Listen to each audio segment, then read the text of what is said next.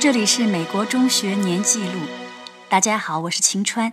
今天我们来看看高中生活进行的怎么样了。Hi, Ximalaya. This is Stella from New York. Quarterly progress reports were released in high school this week.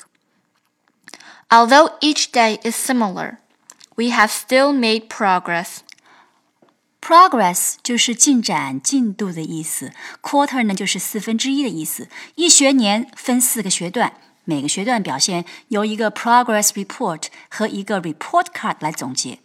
各科老师先给一个报告，家长对学生学习态度上给予说明，有问题需要关注的，家长可以及早知道。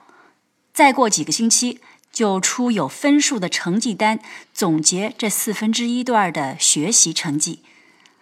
I know last week was School Spirit Week. Can you tell us what it is?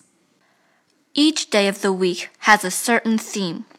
Students can dress according to the theme. For example, one day was Hawaii Day. Students can wear floral shirts or leis. The end of the week is the day that kids wear our school colors. This day ends with a pep rally featuring the school varsity sports teams. 都知道美国人爱主题 party，从中小学就开始有按主题自己照此着装的活动，也难怪化妆表达成了国民们的主流娱乐习惯。这也是给予孩子们发挥创意的机会。 最后一天是要求穿学校的颜色，各体育团队要在操场游行，彰显学校的团队精神。Of all these themes, which one you personally prefer and why? I guess I like Pajama Day the best because I can wear very comfortable clothing. Pajama 就是睡衣、家居服的意思。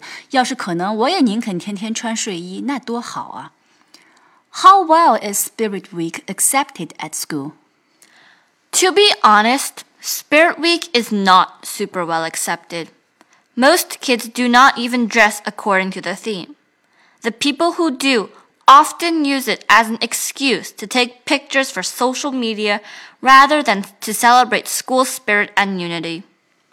社交媒体下长大的孩子要通过这个途径来表达个人主义，这也很正常啊。同为学校一份子，在一个主题下着装，也算学校集体的一部分。